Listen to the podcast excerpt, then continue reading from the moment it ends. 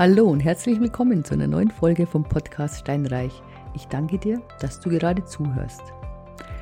Ich wollte dir heute ein bisschen über Vorder-, äh, Förderrichtlinien berichten.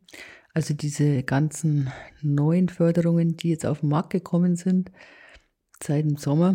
Wir hatten ja dieses Wahnsinnsdilemma, als dann vor Beendigung, vor offizieller Beendigung, diese Förderungen für die KfW 55 Häuser gestrichen wurden und das wirklich einige eiskalt erwischt hat. Ich kann es nicht anders sagen. Und jetzt, du erinnerst dich, dass die Gasheizungen, die waren ja alle förderfähig. Jetzt mittlerweile ist es ja ein Treppenwitz, weil heute gibt es kein böseres Wort mehr als Gasheizung. Und ist sie noch so modern.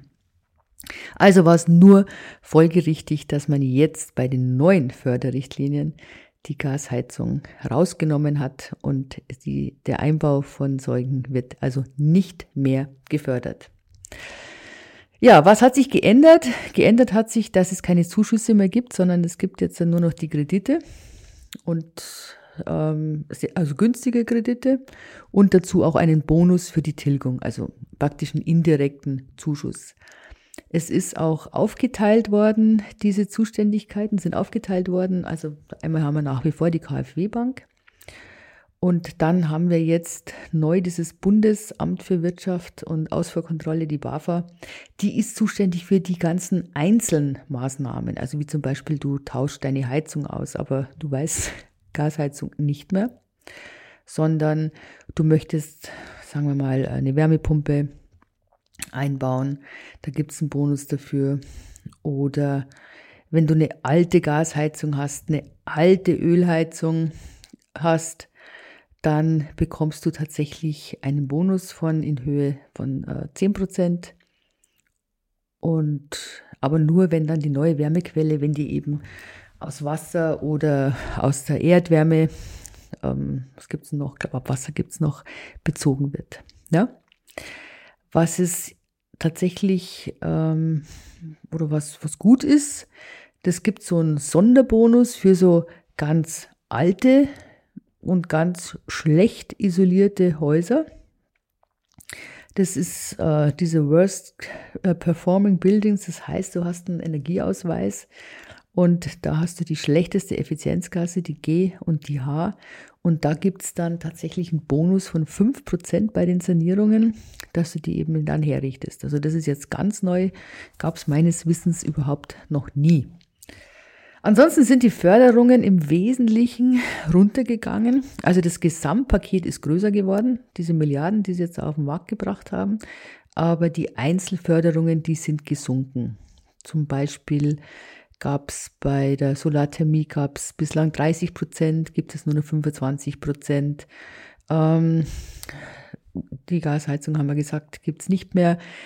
Im Prinzip sind diese ganzen Fördersätze äh, gekürzt worden. Also wir haben jetzt noch maximal 40 Prozent als Förderung und früher war es dann teilweise bis zu 60 Prozent. Und ja, was kann ich noch sagen? Ja, die KfW 55 ist, wie gesagt, ist rausgefallen. Ähm, wir schauen jetzt höchstmögliche Förderung ist KfW 40 EE 37.500 Euro. Das ist also schon gewaltig, das muss ich sagen.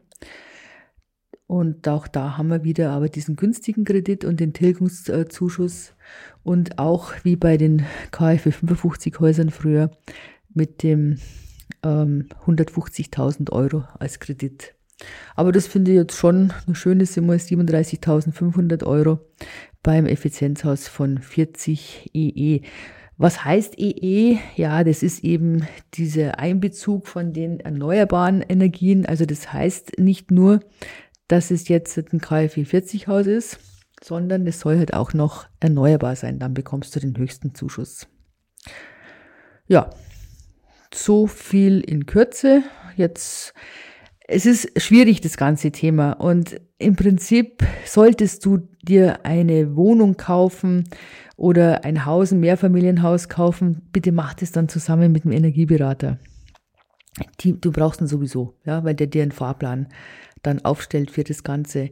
Wenn du tatsächlich dann nur so Einzelmaßnahmen machst, wie jetzt eben, du hast eine Gas-Etagenheizung und du tust dich vielleicht mit anderen zusammen in dem Haus und ihr geht von den Einzelheizungen weg und ihr macht zusammen eine große Heizung, eine Wärmepumpe oder Wärmepumpe in Kombination mit Solar oder mit PV, dann bitte nie ohne Energieberater. Es ist tatsächlich wichtig, die kennen sich aus, die helfen, die wissen, wie sie die, die, ähm, Formul diese Formulare ausfüllen müssen. Also in diesem Sinne nie ohne Energieberater, auch wenn es ein bisschen was kostet, aber auch das wird bezuschusst. Ja, also ich sage, insgesamt ist es weniger geworden für den Einzelnen und diese bloßen Zuschüsse sind weggefallen. Dafür gibt es jetzt günstige Kredite und da muss ich ehrlich sagen, in Zeiten wie diesen freut man sich ja überhaupt auch über die anderen Kredite.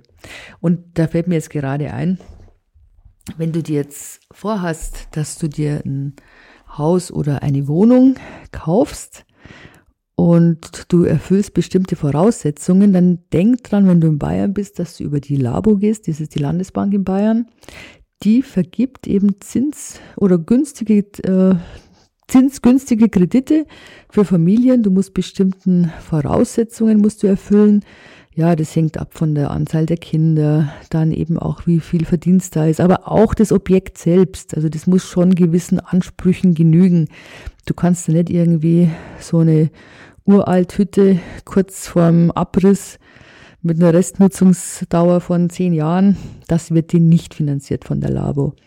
Aber solltest du wirklich unter die Kategorie fallen, was weiß ich, drei Kinder, zwei normale Jobs und ihr wollt euch eine Wohnung kaufen, bitte denk dran, dass es die Labo auch noch gibt. Sprich da ruhig mal deinen Kreditberater an. In diesem Sinne, alles Gute für dich. Bis zum nächsten Mal. Ich freue mich wieder. Tschüss.